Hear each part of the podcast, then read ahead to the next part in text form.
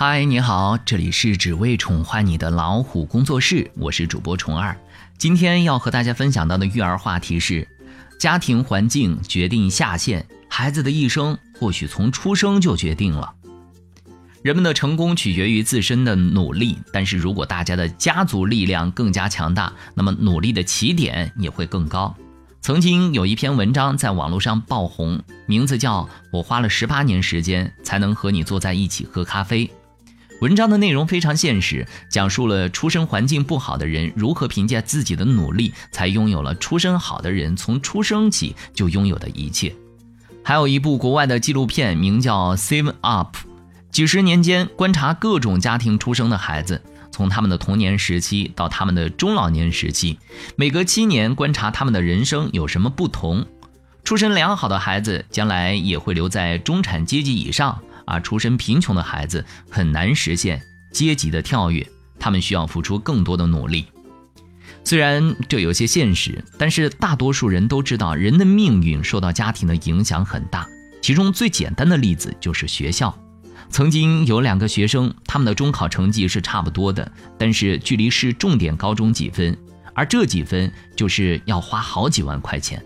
可是第一个孩子的家庭条件不是很好。当他问到父母能不能花钱让他读重点学校的时候，父母看起来很纠结，因为他们确实没有钱。最后，孩子很懂事的放弃了，去了普通高中。但是第二个孩子的家庭条件就要好很多，出生于商人家庭，因此他的父母当即决定花钱把孩子送到重点高中去。原本条件差不多的孩子，从择校开始就已经走向了命运的分叉口。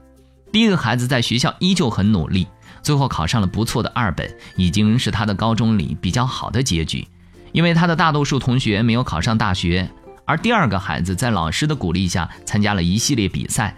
在高考中加了分，成功读了优秀的一本，并且他的朋友几乎都是未来的律师、老师、公务员、医生等等等等，他的人际关系也因此变广。这两个孩子未来的境遇，没有人知道。但是目前看来，第二个孩子目前的未来更加光明，而第一个孩子很容易就埋没在人群之中。明明是条件差不多的孩子，但是因为一个选择，就走上了不同的路。从某个角度上来说，家庭环境似乎已经起到了决定性的作用。当然，这个世界上也存在着出身不好，但是自身足够努力，最后变得很优秀的孩子；也存在着明明拥有一手好牌，但是自己打得稀巴烂的孩子。因此，除了保证经济条件之外，家长们还有很多需要做的，帮助孩子树立良好的三观，培养优秀的习惯等等等等。其实早就有人总结出了家庭环境对孩子的影响，家庭环境就是孩子人生的下限，孩子就算不努力，也能够维持在自己父母的水平，而他们的人生上限就是要看自己的运气和能力了。因此，家长希望孩子发展的更好，其实可以从改善家庭环境做起，让孩子赢在起跑线。不一定是要求孩子做什么努力，而是父母提供了很高的生活环境。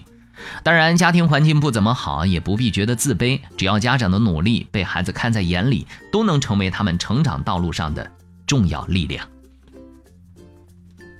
好了，今天的分享就到这里，欢迎订阅微信公众号。老虎小助手，进入右下角会员中心，收听本专辑完整音频，获取超过一万个中英文有声资源。下期节目再会。